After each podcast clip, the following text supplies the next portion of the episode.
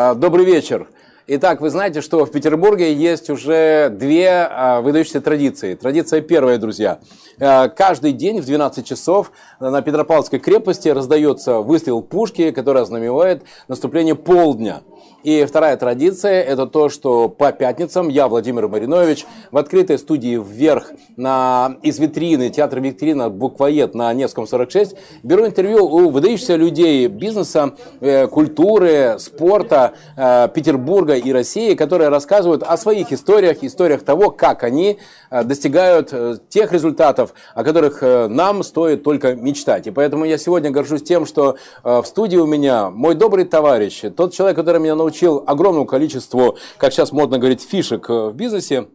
Аркадий Петра... Пикаревский, э, сооснователь сети Села, все вы знаете, все вы одевались в Селе, э, человек, который уже оказался профессионалом в девелопменте, в производстве марципана и шоколада, в страховом бизнесе, что, в общем, неудивительно, потому что талантливый человек, талантлив во всем. Аркадий, здравствуй. Володь. Я тебе очень рад, я тебе очень благодарен, я знаю, что ты э, проездом из Лондона в Гималаи, поэтому добро пожаловать в наш вчера еще солнечный Петербург. Спасибо тебе большое, что согласился принять участие в интервью бизнес-школы Спасибо большое, Володя. И вот сидим мы сейчас витрина Невский проспект. А Петербург – это мой любимый родной город, я в нем родился и вырос. И, в общем, я объездил огромное количество городов по миру, но могу сказать, что положа руку на сердце, что Питер самый красивый, самый лучший, самый душевный город на планете. И несмотря на то, что есть третья традиция, которую ты не сказал, это в Петербурге идут дожди. А, да, да, да, да. То я хочу сказать, что эта традиция есть, но достаточно нежная и ласковая, потому что все-таки сегодня мы видим такой легкий дождик или моросит есть, но он абсолютно не мешает наслаждаться совершенно удивительным, необычным э, месяцем май, тепло, теплом, который есть на улице, рас, наслаждаться прогулкой, поэтому даже есть дождик, но не мешает тому, чтобы люди проходили по Невскому, может быть, повернули, услышали наш звонкий и громкий голос. И у них, и хочу сказать, друзья, есть возможность задавать вопросы с Невского проспекта, поскольку мой партнер по открытой студии «Вверх» Павел, Павел, готов принять вопросы от всех, кто интересуется развитием бизнеса, созданием своего бизнеса, потому что Аркадий тот человек, который не, имеет, не только имеет титанический опыт, но и готов этим опытом делиться. Итак, первый вопрос, который всегда в каждом нашем интервью, э, с которого мы начинаем – твоя история того, как ты стал предпринимателем. Это что, однажды Аркадий, ему было три года, шел в школу, и вдруг ему подумалось, а, а хочу я однажды стать предпринимателем. И такой взял, и, соответственно, в 93 году начал делать э, бизнес, про который тогда белого понятия никто не имел, что же это такое. Какая твоя история того, как ты пришел в бизнес? Надо сказать, что я в детстве мечтал стать не космонавтом. Я мечтал стать милиционером. Так. Потому что, ну, это был Советский Союз, и мне казалось, что я думал, что когда милиционер стоит на улице, переходит кто-то не по неположенном месте дорогу, еще что он, он штрафует. И этот штраф он брал, берет себе. Я думал, что это происходит так, и поэтому стал, хотел стать милиционером. В реальности это оказалось не очень... Красивая идея. Не очень далеко от реальности, да. Но тем не менее, милиционером я не стал. Бизнесменом никто с детства стать э, никогда не собирался, Потому что в те времена, когда мы становились как личности, это был ну, до перестройки Советский Союз, потому что такой бизнес мы же, в принципе, никто и не знали. А, но я хочу сказать, что подтолкнуло стать а, предпринимателями та среда и те условия, в которых ну, я и очень большое количество жителей Петербурга жили. Потому что что такое Питер? В принципе, до недавнего времени, до до, до начала перестройки Питер – это коммунальные квартиры. Я вырос на Петроградке, а Петроградка – это коммунальные квартиры. И, в общем, детство прошло большая квартира, 7 комнат, 14 соседей, отсутствие горячей воды. И поэтому это как раз есть та самая мотивация, которая заставляет подумать, а как же жизнь, в которой жили твои родители и прожил ты там до 18 лет, как изменить. Поэтому вот именно у каждого человека для того, чтобы что-то изменить в жизни, есть мотивация. По поводу мотивации мне нравится есть один анекдот. Давай. И, кстати, если позволишь, уважаемые друзья, э, жители и гости Петербурга, у вас есть возможность задать свой вопрос Аркадию Пикаревскому. Павел, мой партнер по открытой студии, с удовольствием даст вас возможность э, в микрофон задать вопрос человеку, который создал сеть Села. И, кстати, я не удивлюсь, что вы или ваши дети одевались в свое время в магазинах одежды Села, так как, например, делал это я. Итак, анекдот от Аркадия. И мои дети, кстати, тоже выросли в селе, что естественно. Вопросы задавайте, если они созреют. Анекдот про мотивацию. А, мужика э, приговорили к смертной казни через э, электрический стул. В назначенное время пришло время казнить, а вдруг выясняется, что он такой здоровый, да. Он стул в этот сесть не может. Что они сделали? Они взяли на неделю, посадили. Значит, будешь неделю сидеть без воды, без всего, потому что надо, надо чтобы ты влез, да, похудел. Приходит через неделю, он не только меньше не стал, он даже стал больше. Люди не понимают, в чем дело. Еще на две недели даже воды не дадим. Ты должен похудеть. Через неделю приходят то же самое, как вы понимаете. Они говорят, слушай, ну вообще не понимаю, ну ты же похудеть, ты не худеешь. Он говорит, ребята, у меня мотивации нет. На похудение. Да, поэтому для того, чтобы что-то произошло, должна быть мотивация. Вот у меня была мотивация вылезти из этих дебрей коммунальной квартиры, потому что мама швея, папа рабочий на Балтийском заводе. И когда я приходил в гости к одноклассникам, которые, например, жили в отдельной квартире или даже в коммунальной, где бы стоял Титане горячая вода, для меня это было вообще вау. Поэтому это и заставило там каким-то образом там, в школе там, учиться э, там, в садоводстве ездить, помогать бригаде строить дома, заниматься фотографиями, сбором заказов, э, заниматься, не знаю, продажей овощей летом, продажей елок э, зимой. То есть жизнь, помните, как ты помнишь, Володя, фильм «Особенности национальной охоты»? Да, да, да. да. Помните, там, где они корову перевозили, да, и потом на, на земле узнали, Жизнь что... не так да. раскорячишься. Ну, она как так уперлась, и они открыли этот, да. от, от, от всех, чтобы бомбу сбрасывать. А корова, все думали, что она вылетела, она так. Жизнь захочешь, не так раскорячишься. Поэтому как стать предпринимателем? Жизнь заставит как-то поменять, ты поменяешь. Единственное, что надо объективной справедливости если позволишь, а Аркадий, да. уже есть вопрос с Невского проспекта. Мой партнер Павел, прошу. Да, вопрос. А, мы приехали из депрессивного региона, из Забайкальского края. У нас мотивацию мотивировать как часто надо. Чтобы Ого. Ее... А из какого вы города? Чита. Чита. А вас зовут? Ольга. Ольга, господи, сколько лететь от Читы сюда? А, семь часов. Да, ну значит, у вас была крутая мотивация долететь до Петербурга. Да, да, да, да. Итак, какая э, вопрос, как себя мотивировать в Чите? депрессивных регионах. В депрессивных регионах. Угу. Хороший вопрос. Вопрос отличный. А, как, как, как вас Ольга. Ольга. Смотрите, Ольга. Вы помните, Михаил Сергеевич был Горбачев? Он всегда начинал ответы, да, и он ответил, отвечал так, что непонятно. Есть вопросы, на которых нет прямого однозначного ответа. Но вот если я вам задам вопрос, а мотивировать на что? Чтобы улучшить настроение, чего мотивировать? Чтобы мотивация всегда была в мотива...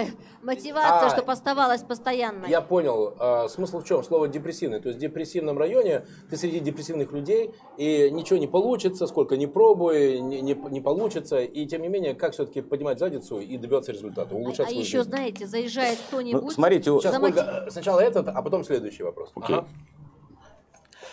Смотрите, ну, во-первых, то, что вы находитесь здесь, на Невском проспекте, а не в депрессивной чите, как вы говорите, это говорит уже о том, что вы человек, который не сидит там и не потребляет то, что есть, и не плывет по течению, правда? И поэтому вы уже находитесь здесь. Это первое. Второе. Смотрите, нету никакого инструмента, который я, честно говоря, я сейчас выступаю как психолог, но я не психолог, я просто свои мысли. Нету никакого инструмента, который позволит вам все время быть в высокой степени мотивации и все время наслаждаться. Вопрос заключается в том, а как поступать, когда ты находишься на дне? И в, этот, и, в это, и в эту минуту, в этот момент существуют различные всякие инструменты. Ну, например, вот когда у, у всех у нас происходит депрессия, мы всегда не радостные, не веселые, у нас всегда что-то есть грустное. Что мы в этот момент делаем, как чтобы вытащить? Есть несколько вариантов. Вариант первый. Есть даже такой психологический трюк, что э, у нас в нашем мозгу должны быть какие-то записанные картинки в памяти, когда мы были радостными, счастливыми, веселыми, правда? И когда это есть, то ты в момент такой тяжелой депрессии, первое и самое простое, что приходит сейчас на ум, ты мысленно пробрасываешься в тот момент счастья прочувствуешь, как тебе было хорошо. Это первое, что тебе помогает. Второе. Ну, мы все разные, да, но у каждого человека все равно есть инструменты. Инструменты поднятия настроения. Ну, к примеру, там, условно, я занимаюсь спортом, да, я люблю в теннис, там, играть в гольф, играть в баскетбол, ну и так далее. Если, ну, совсем грусть, печаль, ты можешь пойти заняться любимым занятием. Условно, я не знаю, занимаетесь музыкой, на, какой-нибудь инструменте не играете? Спортом занимается. Теннис настольный. О, вот когда у меня беда, реально, я с вечером приезжаю, у меня есть товарищ рядом, у нас стоит на лестничной площадке настольный теннис стол, мы рубимся с ним час. Когда ты играешь, ты про все забываешь, правда? Первое. Второе, если ты вдруг посчастливилось, с детства тебя заставили э, заниматься музыкой. Вот у меня с детства заставляли музыкой. Я, я ходил с аккордеоном, он был выше меня, вот по Кировскому проспекту иду, и говорил, что я не буду это заниматься вообще музыкой, это детское занятие. Не де, sorry, sorry, не детское. Девчане, девчонки только музыкой занимаются. Мне родители это сказали одну ключевую фразу тогда. Они сказали, иди занимайся, тебе это в жизни пригодится. Когда ты живешь в коммунальной квартире, у тебя нет горячей воды, родители от зарплаты до зарплаты, и тебе говорят, что это в жизни при, пригодится. Но мозг подсознательно этот импульс ловит. Я действительно занимался, там 6 или 7 лет ходил, занимался с преподавателем, потом в каком-то оркестре аккордеонистов, баянистов Дворца культуры Ленсовета, как сейчас помню, назывался наш оркестр, играл. И в 8, 8 классе я забросил его. И все, сказал, я взрослый уже стал, заниматься больше не хочу. Ни типа не взрослый и не, пацанское это дело заниматься музыкой. В десятом классе, в десятом, мы пришли на какой-то день рождения, в десятом классе мы уже взрослые там тогда. Это сейчас, кстати, начинают там в седьмом, восьмом там выпивать, а мы там в десятом только могли там рюмочку поднять. Поели, выпили, и что? А дальше что? Морду бить, вроде как все культурные. Что делать? А там стоял в углу аккордеон. Я его взял. И мы реально начали песни петь. И выясняется, что русская или либо российская душа, когда ты поел, выпил, что хочется. Спеть. я хочу сказать, что после этого я вдруг понял, что через минуту я понял, что я оказался в центре коллектива, в центре внимания, все пели. И потом еще, наверное, пару недель в школе мы говорили, какой крутой был день рождения. Значит, я приобрел инструмент поднять настроение через музыку. Потому что сейчас ты приходишь когда-то, ну, сядешь за пианино, поиграешь, отвлекаешься. Поэтому инструментов выйти как бы из депрессии есть. Мотивация, я вам еще раз говорю, что самая лучшая мотивация, это когда жизнь заставляет. Но когда вот условно не на что кушать, ты начинаешь себя мотивировать как? Если позволишь. Ольга, это короткий вопрос, на, ответ на ваш вопрос, который он, конечно, неоднозначный, куча всяких составляющих, но это просто один из инструментов, как с этим работать. Ольга, знаете, у меня есть добрый знакомый э, здесь, в Петербурге, у него пять детей. Я могу вам сказать, это один из самых замотивированных людей в моей жизни, потому что он знает, что хорошее настроение, плохое настроение, хорошая погода, плохая погода, он должен в дом принести такую-то денежку, потому что детей надо кормить, а он очень ответственный и серьезный человек. В общем, мой ответ для вас, знаете, занимайтесь тем, что вам нравится, и никакая депрессия вас никогда не посетит. Самое главное, найдите то, что вас э, реально зажигает. Вопрос продолжаем. Э, друзья, вы смотрите э, интервью «Открытая студия вверх». Невский, Невский 46, театр Екатерина Буквоед. Я очень благодарен Денису Котову организации, совладельцу э, и создателю сети Буквоед, который дал нам такую замечательную возможность. И есть возможность задать вопросы с Невского проспекта. И также, друзья, все, кто нас смотрит сейчас в онлайне, э, пожалуйста, задавайте ваши вопросы, мы их обязательно зададим. Ну и, как ты знаешь, у меня есть любимая пословица, если фортепиано висит на стене, оно обязательно должно выстрелить. Это фортепиано. Точно. Да. Мы, поскольку не случайно в театре витрина Буквоед, соответственно, книги.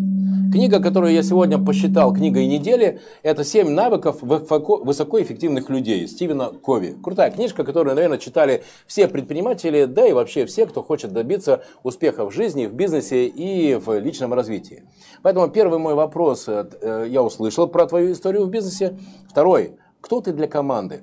Ты тот человек, кто как отец родной поймет и простит, или ты э, такой авторитарный руководитель, который «я сказал», вот кто Аркадий Пикаревский в этом диапазоне от э, родного отца до авторитарного руководителя? Угу. ну давайте я расскажу вот для той аудитории, которая сейчас нас видит и слышит не на Невском, а в интернете. Э, надо понимать, что каждый человек является именно тем, каким он является человеком. Да? Каждый руководитель, он Э, специфический, да, например, Олег Тиньков, да, ну, достаточно волевой такой жесткий руководитель. жесткий руководитель, и, в общем, разные истории я слышал, которые проходили в начале его э, такой предпринимательской деятельности. У меня есть ощущение, что в команде я отец родной. Ну, потому что это специфика моего характера, моего отношения к людям. Но самое главное, я убедился, что, в общем-то, опять мы же возвращаем, мы так получается, что мы вокруг слова мотивации сегодня да, говорим, да? да. А, люди, которые работают в компании, они все должны быть замотивированы работать. И одна из основных параметров мотивации это какая? Стандартная заработная плата. Да. Дальше заработная плата это некий договор между предприятием и человеком, что предприятие нанимает человека. И ты за это получаешь такую зарплату. Кстати, по поводу договора, еще анекдот расскажу, но он такой юридический. Просто каждый, я когда, кстати, людей принимал на работу, я часто рассказывал анекдоты, потому что через анекдоты ты можешь донести до людей идею того, что ты проповедуешь компании, и то, что ты хочешь сказать. Просто сказал слово договор, я смешной э, анекдот помню, но он такой юридический. А договор следующим. В, Одесский пароход, в Од- в Одесское пароходство, ну, Одесса, понятно, кто чего, приходит группа соответствующих Сотрудников. Сотрудник, нет, со- соответствующая еврейская команда и- и, говорит, значит, э, товарищи администрации, мы предлагаем вам заключить договор, и мы вам покрасим, вот видите, там большой ржавый корабль стоит. И назвали его очень достаточно относительно дешевую цену. Администрация порта, она посмотрела, а мы действительно хотели, чтобы нам покрасили. Давайте, договорились о стоимости, назначенный срок, приходит группа еврейских рабочих, подходят, показывают, смотрят на корабль, в окне он, он действительно покрашен. Ну, деньги заплатили и решили, давайте-ка отметим. Устроим банкет, но сначала покатимся. Сели в катер и поехали объезжать корабль. Подъезжают они к кораблю, он такой покрашен, заезжает с той стороны, а он ржавый стоит. А то есть они показывали только с одной стороны. Они говорят, ну что же вы, ребята, ну вот не зря вас такие плохие а, вещи говорят, вы же нас просто кинули, обманули, вы покрасили. А где вторая половина? Говорит, это вообще не наша э, работа. Администрация говорит, а чья? Ваша. Говорит, как так? Ну, эти достают договор, говорит, ну смотрите, читайте. Договор. Группа евреев с одной стороны, администрация порта с другой стороны договорились покрасить корабль. Это, да, это круто. Это, просто по ходу, это по ходу, да. Это вопрос? Да, есть вопрос. Прошу. Ты только запоминай, на чем мы остановились, а то понимаешь? Хорошо, как всегда на анекдоте. Здравствуйте, я Владимир. Вас как зовут? Здравствуйте. Вас как Меня зовут? зовут Галина. Да, Мне да. сказали, что просто так под зонтиком стоять нельзя, нужно обязательно задать вопрос. Правильно. Это маркетинг, кстати, хороший. Павел, молодец. Да, прошу, ваш вопрос. Мне вот интересно, какие женщины вас вдохновляют, если они вообще вдохновляют вас? Такой, с подковырочкой. Не-не-не, да. абсолютно, абсолютно честный, красивый, интересный жизненный вопрос. А, И, в принципе, мы все понимаем, что любого мужчины всегда есть женщина, которая вдохновляет. Более того, мой жизненный опыт показывает, и многие опыты, которые есть и у меня, и вокруг меня, говорят о том, что по каким-то непонятным причинам Женщина, от женщины вообще зависит успешность мужчины. Просто конкретно зависит. Более того, если бывает с мужчиной находится какая-то женщина, и постоянно беда, какие-то проблемы, и вдруг какая-то другая женщина появляется, и вдруг контракты пошли, какое-то, посто- Развитие происходит пошло. развитие, да. Да, и деньги не уходят, а приходят. Почему это происходит? Никто не знает, ответа нету. Про то, какие, какие женщины вдохновляют. Я когда был совсем юным, и еще не было свободного доступа всяких кар- картинок, плейбоев, я не помню, где-то откуда-то мне, ну это 80-й год, мне нашли, кто-то мне подарил постер, и я выбрал постер как эталон женщины, блондинка с большой грудью. Прямо повесил. Вы на себя не смотрите, я, я вам просто рассказываю. А женился я на брюнетке, в общем, и с небольшой. Поэтому ответ на вопрос, какая женщина вдохновляет, с точки зрения описания параметров, их нету. Есть другое. А, Есть такое понятие, как флюиды которые прыгают, да? Ты встречаешься с кем-то, знакомишься, видишь, флюиды идет, и ты понимаешь, вдруг что-то выстраивается связь, какая-то химия. Самое удивительное, что эта химия выстраивается вообще независимо от тех параметров, которые у тебя могут быть в голове. Более того, жизнь показывает, что эти параметры реально разрушаются. Потому что если ты думаешь, что у твой эталон вот такой, то в жизни происходит все совсем наоборот. Другой вопрос, кстати, про женщину. Я хочу что сказать, что у меня есть несколько правил, там, как принимать решения. И вот одно из правил звучит следующим образом, что когда ты не знаешь, как поступить, в бизнесе, не в бизнесе, вообще не важно. Потому что бывают вот такие решения, которые неоднозначны. Ты возьмешь, все же учат, что делать. Возьми лист бумаги, раздели пополам, с- одной стороны плюсы и минусы, и ты начинаешь выписывать, выписываешь, и видишь, что плюсов 20, а минусов один. Но зараза этот один минус не дает возможности принять. И ты реально не знаешь, как поступить. И как принять решение. И в этом случае у меня есть четко один выработанный инструмент. Послушай совет любящей тебя женщины. Это парадоксально. Но это правда. Даже на примере, вот когда вот мы, например, с дачей едем в город, Есть вариантов много. Поехать через город по кольцевой дороге. Я там жену там часто спрашивал, как мы едем? Она говорит, через город. Почему? И не знаю. И реально едем через город. Все получается. Почему? Потому что женщины это такие удивительные существа, у которых на высочайшем уровне развита э, интуиция. Вот у нас у мужиков, у нас какая-то логика, мы люди структурные. Мужчина что говорит? Для того, чтобы из этой точки попасть в эту точку, нужно сделать вот так. Если сделаешь это, окажется здесь. Если сделаешь это, окажется здесь, так дойдешь. У женщин каким-то не, непонятным макаром, они вот так все происходит в мозгу, и надо есть такой, знаете, есть, я где-то читал, обычно это где-то в туалетах на дверях всякие смешные э, истории написаны, и там как раз было сказано, что когда мы почитали то решение, которое предложили ваши программисты, мы решили заказать ту траву, которую они курят. Поэтому надо думать, господи, ну как она так думает, что это можно сделать? И в итоге она оказывается. Поэтому ты чувствуешь сердцем, Какая женщина тебя промотивирует, промотивирует? И все, кто говорят, что мой параметр такой, там 60-90 на 60 или 120-20-200, я не знаю. Это все не работает. Тут чисто сначала через глаза, и потом женщина должна быть еще другом. Да, появился новый вопрос. О, круто. Да, прошу. Так, да. еще раз, друзья, вы Дор... смотрите интервью с Аркадием Пикаревским, а, основатель, сооснователем сети Sella, человеком, имеющим огромный бизнесовый опыт в девелопменте, в марципане, в шоколаде, в страховой компании. Я Владимир Маринович, а, веду открытую студию «Вверх» из театра ветерина «Буквоед», Невский, 46. А, прошу вопрос. Да. Да, Аркадий, день добрый. Меня зовут Андрей. Смотрите, я да, знаю, Андрей. что вы недавно вошли в очень интересный проект вместе с моим старым знакомым Гошей Кожуховским. Это AnyShips. Да. Вы зашли туда ради денег, либо это удовольствие? Расскажите немножко. Ну, надо сказать, что я, честно говоря, поскольку я Спасибо, 7 лет назад вышел из бизнеса села и стал э, осваивать профессию инвестора, э, как говорят, серийного предпринимателя. Я заходил в разные проекты, но, но вот этот проект Анишипс, он мне очень понравился, потому что вот э, я э, знаю и считаю, что в жизни всегда есть какие-то знаки. И они тебе, и они тебе что-то показывают. Ты к этим знакам прислушиваешься и двигаешься в соответствии, либо ты игнорируешь, ну и, соответственно, тоже двигаешься, потом тебя могут по, по голове дать. С Георгием, когда, мы, когда поступило предложение по Анишипс, удивительная была череда знаков. Ну, например, Георгий работал в управляющей компании, которая занималась сдачей в аренду лодок. И у меня есть лодка, которую, когда меня нету, а меня часто нету, я хочу, чтобы сдавать, чтобы отбивать затраты. И Георгий был один из немногих, можно сказать, единственный, из многого количества капитанов, которые реально лодку сдавали. Но я сделал галочку, окей, этого человека деньги любят. Говорят, есть такое, такое выражение, хорошая кармичность у парня.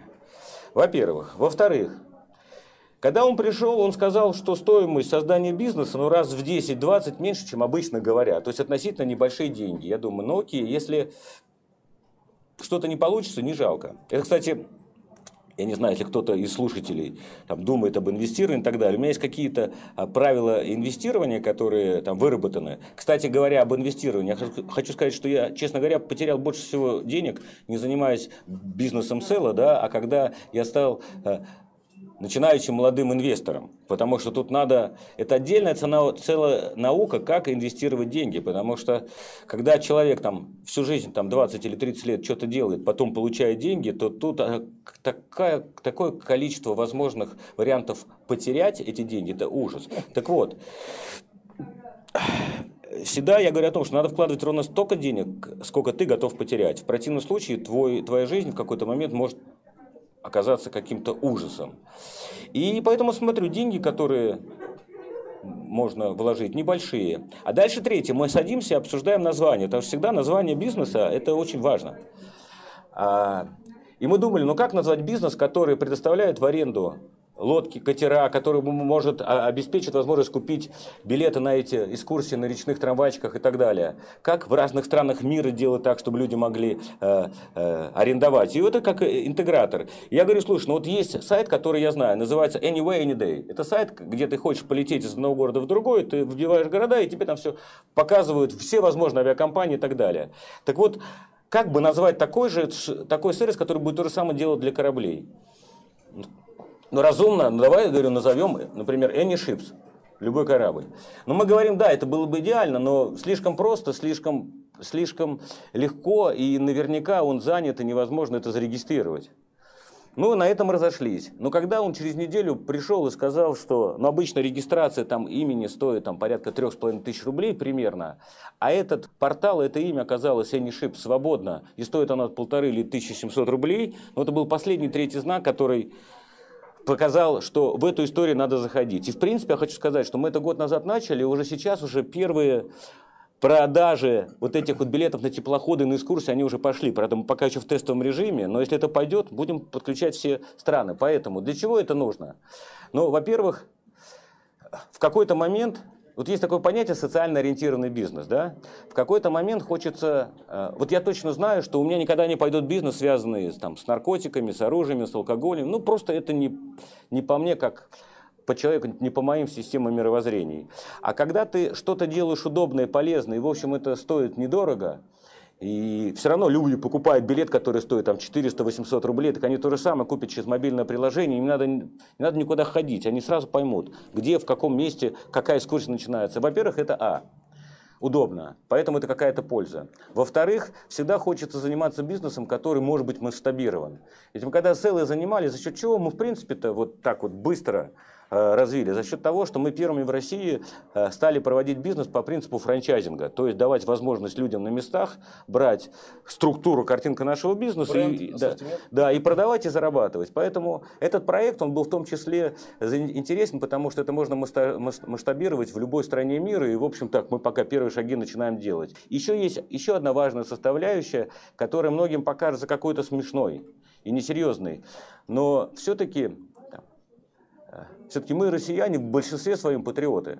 И поэтому, ну вот честно, вот приятно на душе, если ты будешь знать, что сервис, который построили, который будут люди пользоваться, все-таки он корнями из России. И вот этот набор всех этих нюансов, о которых я рассказал, позволил сделать, э, принять решение, что заходить. Но опять-таки, всегда надо рисковать в разумных пределах, ровно столько, сколько, так же, как и в долг деньги давать, которые, которые уже лучше вообще не давать, но Аркадий, я очень часто рассказываю о том, что за время, которое я провел вместе с тобой в, э, в Селе, в э, Грандаре, это время, когда я многому у тебя научился, и в частности, очень важная для меня вещь, э, моя любимая фраза, которую я вначале прочитал в одной книге, а потом я понял, так Аркадий же так и делает. Итак, друзья, не важно, что ты знаешь, важно, кого ты знаешь. И, Аркадий, это я у тебя научился, что самое последнее, что нужно делать для того, чтобы решить бизнес-задачу, это, друзья, решать бизнес-задачу. А первое, что надо сделать для того, чтобы решать бизнес-задачу, это найти того человека, который уже решал такие задачи, экспертом является, проконсультировать может, находился рядом, представление имеет.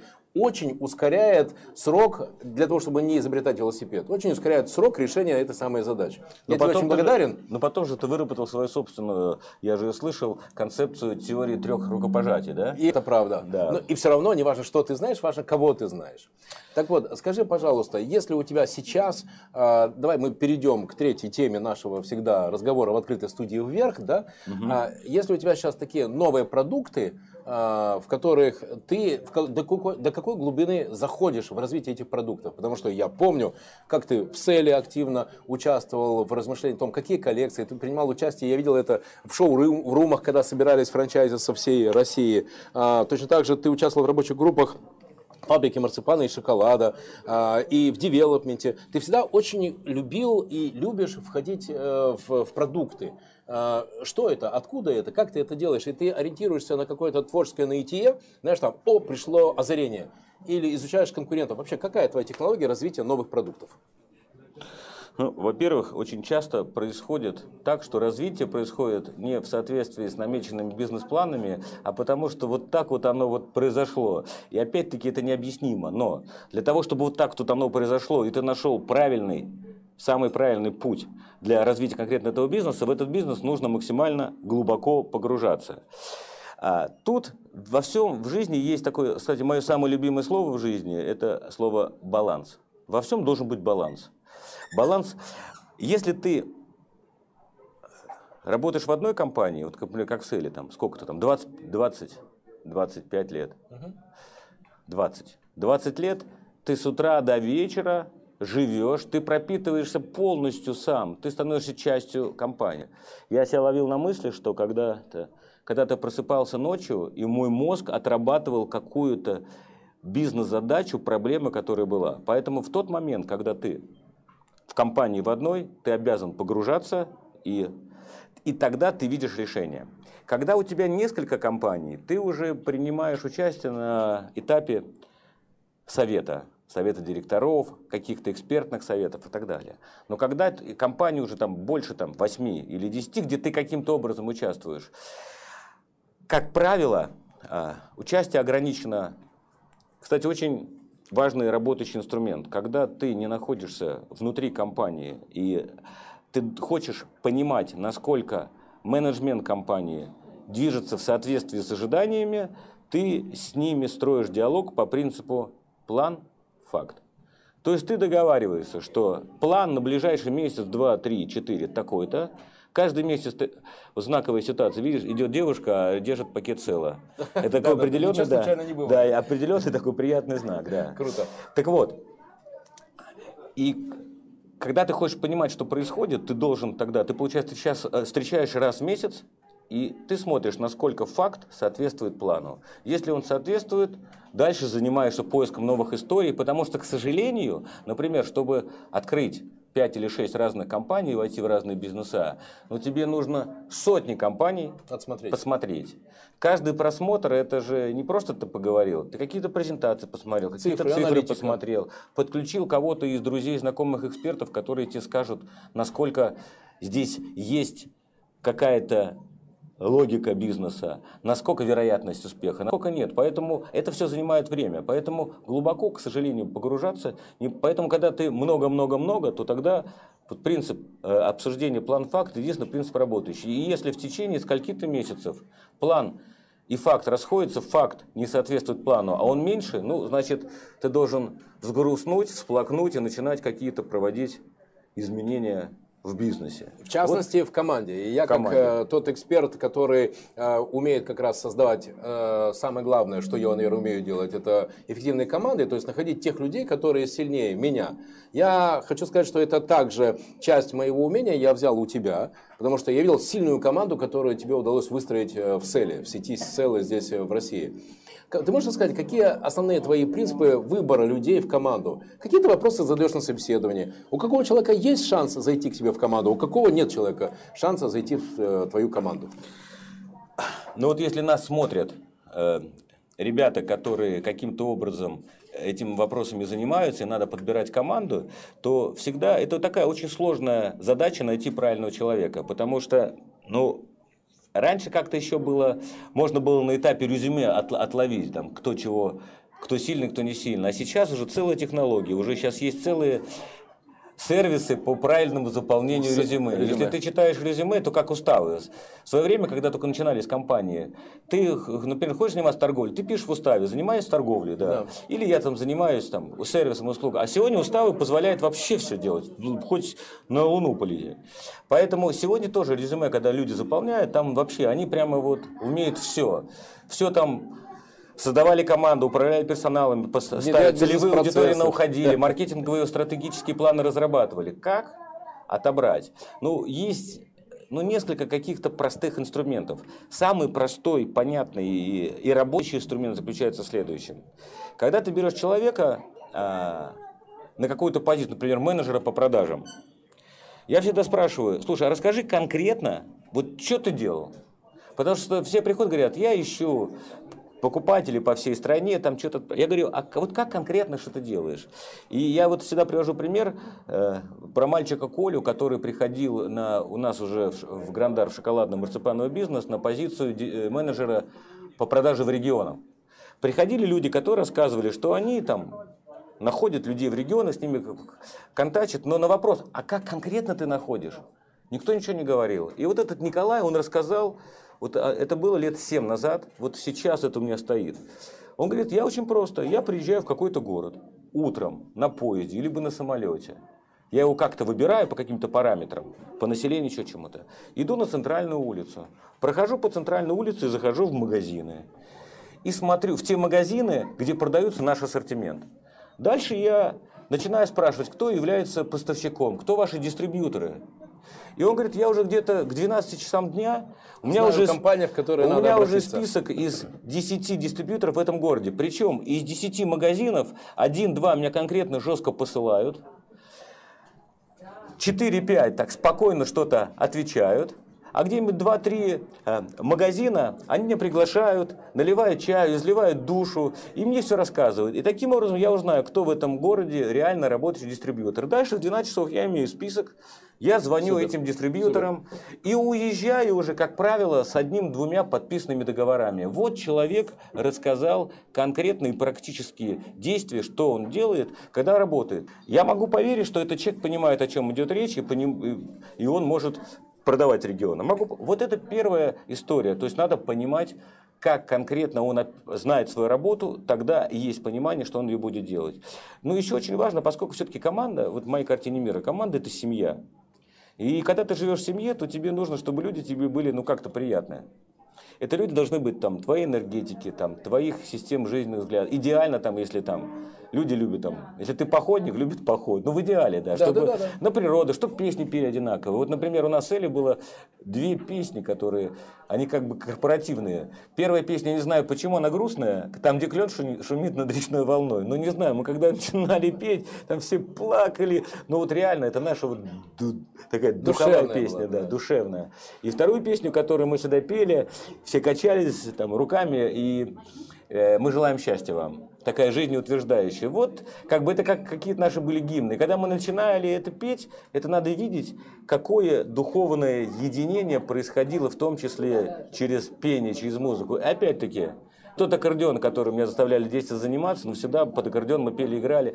Есть какие-то понятные инструменты выстраивания команды. Вот это один из них объединения. Дальше. Ведь очень важно, как руководитель реагирует на проблемы. Потому что иногда люди совершают ошибки специально там, или по разгильдяйству, да, а иногда просто вот они брали инициативу, что-то сделали и что-то не получилось. Очень важно, первое, как ты реагируешь, там, насколько ты чморишь, не чморишь, насколько ты человека можешь реально под- подбодрить, хотя хочется ему стукнуть, да, сказать, ну ничего страшного, молодец, постарайся. Это вторая история. Третья, когда происходят какие-то, не дай бог, несчастные случаи в компании, тоже как то, там, вплоть до того, что, ну, хорошо, когда свадьба, день рождения, да, у сотрудников, это одна история. А когда происходит, кто-то умер в семье, тоже, как это реагируешь, как помогаешь? У нас вот, к сожалению, была один раз случай, когда там у женщины с сердцем произошло, она умерла на рабочем месте. Но это наша реально общекорпоративная была, э, ну, реально трагедия. Мы все вместе занимались орга- организацией похорон, мы вместе проводили, ну, вот как-то мы, в том числе, и вот эти все вещи, это те вещи, «семья». эти те вещи, которые э, объединяют. Но еще очень важный момент, я не знаю, как это достигать, это зависит от специфики человека. Но люди, которые работают в компании, они должны иметь ощущение, что руководитель заботится о своих людях, что они ему неравнодушны. Вот это очень важно. Каким образом ты это создашь? Спросишь, придешь на работу и придешь на работу, шутки, шутку какую-то скажешь, все заулыбались и пошел дальше и все довольны, либо ты видишь человека грустный, ты спрашиваешь, что случилось, выясняется какая-то ситуация дома, ты его зовешь себе в кабинет и проговариваешь эти вопросы и помогаешь, Это круто работает. Это работает- правда. это работает круто. Аркадий, у нас вопрос с Невского проспекта. Еще раз, друзья, я, Владимир Маринович, основатель бизнес-школы «Вверх», беру интервью в э, театре «Витрина» «Буквоед» на Невском 46. Э, И у нас есть вопрос с Невского проспекта. Павел, прошу. Да, у нас э, вопрос будет чуть-чуть попозже. Э, Новый формат. Мимо проходил молодой человек и написал стихотворение вам. Так, Я его быстро прочитаю. Сам молодой человек убежал. Вот. э, стих, стихотворение. Вы круты. Удачи вам. Я вам строчку написал. Если говорят, что хам, всем спасибо, побежал. И не прячьтесь за окном. Пашка вас, увы, не знает. Будь собой, твори добро. Кто-то трезвый, я бухаю. Пашка Сибиряк. Пашка Сибиряк. И вопрос. Круто, очень такое. Слушай, да, вот- такое. сейчас, секундочку. Вот про «Твори добро» сейчас очень важная история произошла. Но если у нас останется время, кстати, сколько у нас времени еще есть? Так, еще есть 7 минут. 7 минут. По добру поговорим. У нас еще вопрос. Да, прошу, вопрос. Вопрос, Аркадий, здравствуйте, меня зовут Силат Харунжи. Здравствуйте. Вопрос. Я следил, так, смотрю иногда ваш Facebook. Раньше у вас были мысли вслух. Ага. Так, было интересно послушать там на разные темы. И вот они пропали. Вы перестали удивляться этому миру? Что-то новое для себя открывать? Хороший вопрос, да. Так, ну, во-первых, мысли вслух никуда не пропали. Они как были, так они и в Фейсбуке и находятся. Их там порядка 40.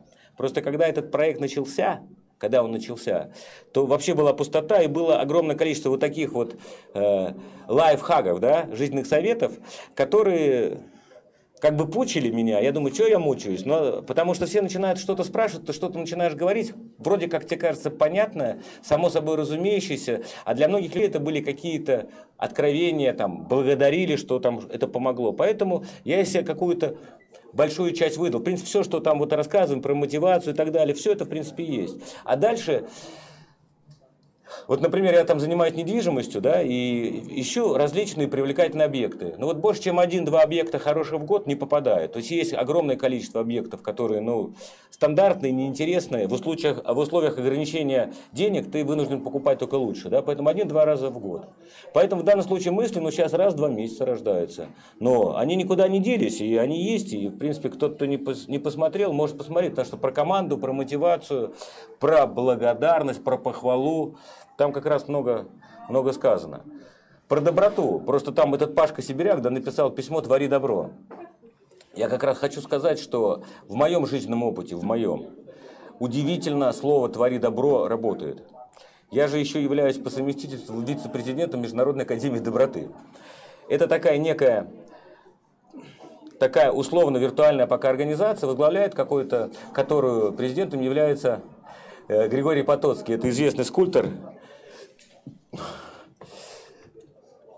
он известный, известный скульптор, человек, который подарил миру там больше 150 памятников от России по всему миру. Он создал символ мира доброты одуванчик. Кстати, один из которых сейчас стоит в Пулково, у нас в аэропорту, э, прямо на, при выходе на привокзальной площади.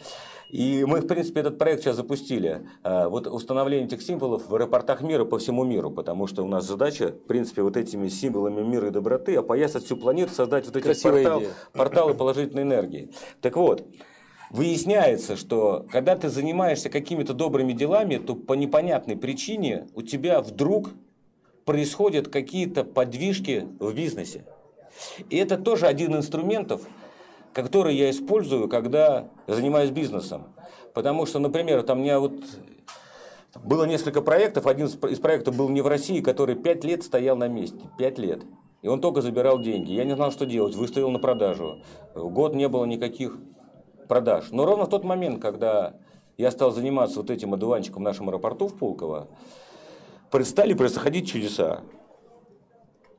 Приняли решение пошли какие-то покупатели потенциальные. Договорился с директором Пулкова, что мы поставим, пришли другие покупатели.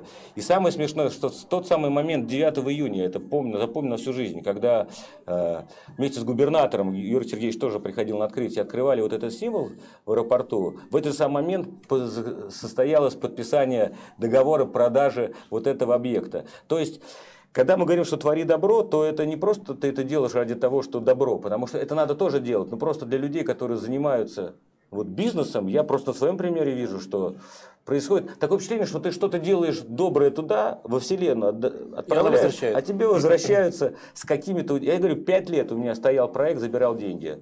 Как только вот это доброе дело сделал, все, Итак, друзья, мой любимый блог, э, мой любимый вопрос. Еще раз напоминаю, я Владимир Маринович, основатель бизнес-школы «Вверх», эксперт по формированию эффективных команд. Беру интервью у Аркадия Пикаревского, моего доброго товарища, моего учителя, э, сознателя сети Села, инвестора в девелопмент, э, в марципан, в шоколад и сейчас шип, э, Anyships. Anyships. Э, очень интересные проекты. Итак, мой любимый вопрос. Три человека и три книги, которые на тебя больше всего повлияли. Давайте с книг начнем, да? Ну, надо понимать, что для каждого человека в разный момент его развития существуют разные книги, которые влияют. Потому что книга, там, азбука на нас повлияла, в любом случае сказки не влияли, да. Если мы говорим о более-менее осознанном э, возрасте, то я могу сказать, что вот где-то на грани школы-института, в школе, почему-то мне на всю жизнь запомнилась книга «Как закаляла сталь». Я не знаю, про Павку Корчагина я читал, помню, под одеялом с, пав, с фонариком, потому что мы жили-то с родителями в одной комнате, и, в общем, мне запрещали читать с фонариком почему-то. А позже, спустя, наверное, лет 10-15, книга, которая до сих пор оставила в моей памяти и в сердце след, это Дейл Карнеги как завоевывать друзей, оказывать влияние на людей. Вот такое впечатление, что ты прочитал и, и получил некую, некий инструмент коммуникации с людьми. А, ну вот еще, кстати, одна книга удивительна. Я не говорю про «Черный лебедь» Назима Талеба, это достаточно, достаточно интересная история. Я не говорю про Майкла Роуча, «Алмазная мудрость», совершенно удивительная история, где он как раз показывает связь между духовным и материальным. Удивительно. А, Хотя, в принципе, я про них и сказал, да? Окей, да, хорошо. Можно Люди. выбрать. Люди. А, ну, во-первых, мне повезло, да, я всегда говорил про учителей. А, учителя делятся на две категории. На тех учителей, с которыми ты можешь поговорить, задать вопрос – и это великое счастье, когда рядом с тобой есть учитель, с которым ты можешь поговорить. Ну и второй тип учителей – это, конечно, книги, которыми ты можешь, от них можешь что-то набраться. Но мне повезло. Э, мой брат, двоюродный брат, с которым мы Сел вместе создавали, и, в общем, он меня как-то при свое время до этого приобщал к жизни, он для меня огромный учитель, и многие вещи, которые я изначально базовый, который научился сделать, в общем, от Бориса пришло, я ему бесконечно благодарен. Другой вопрос, что потом ты начинаешь расти, там, ты что-то начинаешь больше узнавать, но это первое. Второе, был на стадионе Петровском, который вот до недавнего времени принимал матчи «Зенита», был стадион «Атлант». Это стади... культуристы там занимались, и там был такой дяденька Олег Михайлович Мандель. Такой вот в возрасте, в возрасте дяденька, но вот он какие-то какие слова говорил спокойно, не спеша. Вот, вот человек вот идет вот крейсер, важные вещи не спеша. Он оставил, э, безусловно, во, во мне неизгладимое впечатление. Третий человек.